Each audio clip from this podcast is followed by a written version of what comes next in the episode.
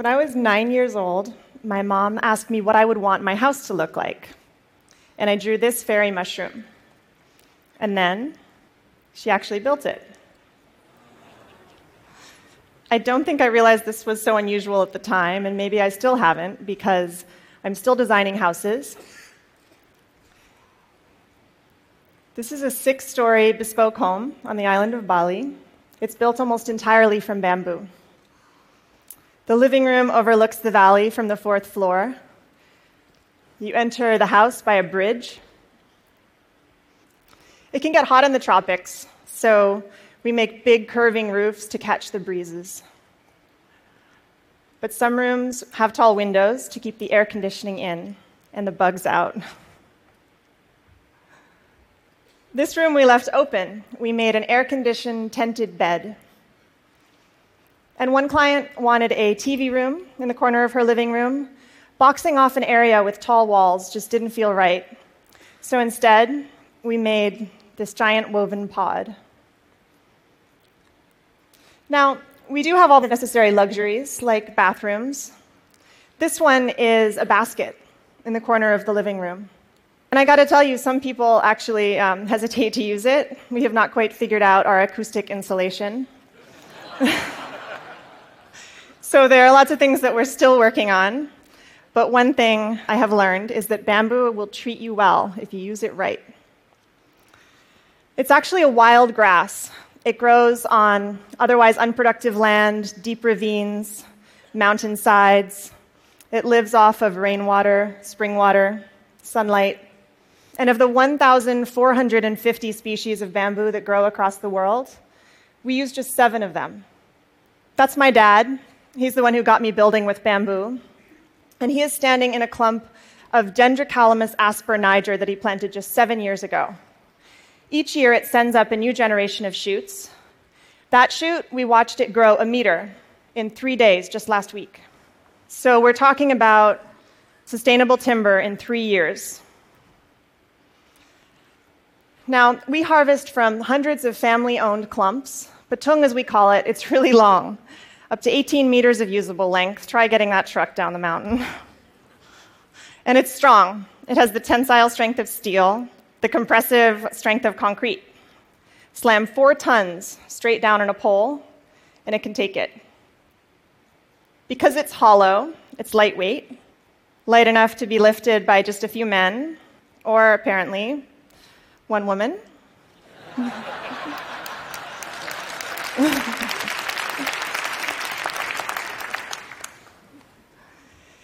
and when my father built Green School in Bali, he chose bamboo for all of the buildings on campus because he saw it as a promise. It's a promise to the kids. It's one sustainable material that they will not run out of. And when I first saw these structures under construction about six years ago, I just thought this makes perfect sense. It is growing all around us, it's strong, it's elegant, it's earthquake resistant.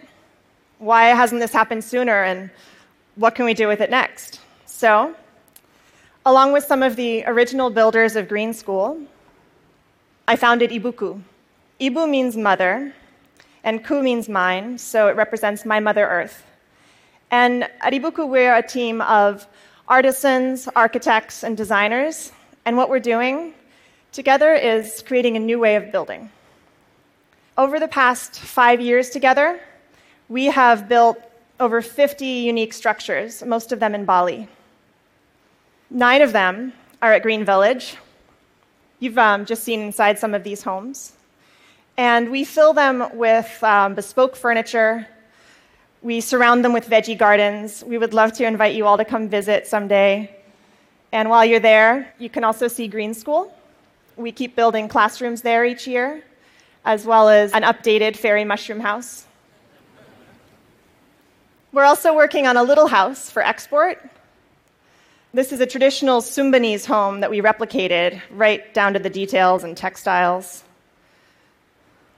A restaurant with an open air kitchen, looks a lot like a kitchen, right? And a bridge that spans 22 meters across a river.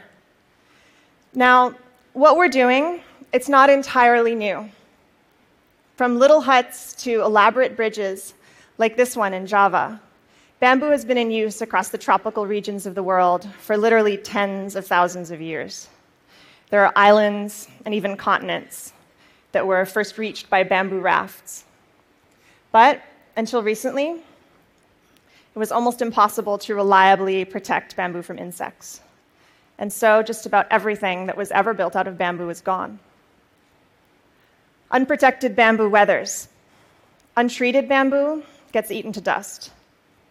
And so that's why most people, especially in Asia, think that you couldn't be poor enough or rural enough to actually want to live in a bamboo house. And so we thought, what will it take to change their minds? To convince people that bamboo is worth building with, much less worth aspiring to. First, we needed safe treatment solutions. Borax is a natural salt, it turns bamboo into a viable building material. Treat it properly, design it carefully, and a bamboo structure can last a lifetime. Second, build something extraordinary out of it. Inspire people. Fortunately, Balinese culture fosters craftsmanship, it values the artisan. So combine those with the adventurous outliers from new generations of locally trained architects and designers and engineers. And always remember that you are designing for curving, tapering, hollow poles. No two poles alike, no straight lines, no two by fours here. The tried and true, well crafted formulas and vocabulary of architecture do not apply here. We have had to invent our own rules. We ask the bamboo what it's good at, what it wants to become. And what it says is respect it, design for its strengths, protect it from water, and to make the most of its curves. So we design in real 3D, making scale structural models out of the same material that we'll later use to build the house. In bamboo model making, it's an art, as well as some hardcore engineering.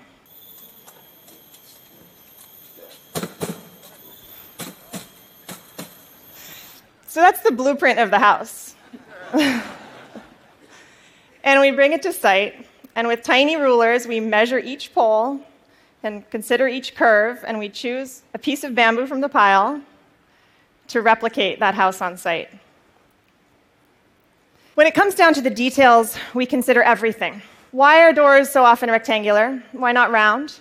How could you make a door better? Well, its hinges battle with gravity, and gravity will always win in the end. So, why not have it pivot on the center where it can stay balanced? And while you're at it, why not doors shaped like teardrops? To reap the selective benefits and work within the constraints of this material, we have really had to push ourselves. And within that constraint, we have found space for something new. It's a challenge. How do you make a ceiling if you don't have any flat boards to work with? Let me tell you, sometimes I dream of sheetrock and plywood. But if what you've got is skilled craftsmen and itsy bitsy little splits, weave that ceiling together, stretch a canvas over it, lacquer it. How do you design durable kitchen countertops that do justice to this curving structure you've just built? Slice up a boulder like a loaf of bread hand carve each to fit the other, leave the crusts on. And what we're doing, it is almost entirely handmade. The structural connections of our buildings are reinforced by steel joints, but we use a lot of hand whittled bamboo pins. There are thousands of pins in each floor. This floor is made of glossy and durable bamboo skin. You can feel the texture under bare feet. And can the floor that you walk on can it affect the way that you walk? Can it change the footprint that you'll ultimately leave on the world? I remember being nine years old and feeling wonder and possibility and a little bit of idealism. And we've got a really long way to go. There's a lot left to learn. But one thing I know is that with creativity and commitment, you can create beauty and comfort and safety and even luxury out of a material that will grow back. Thank you.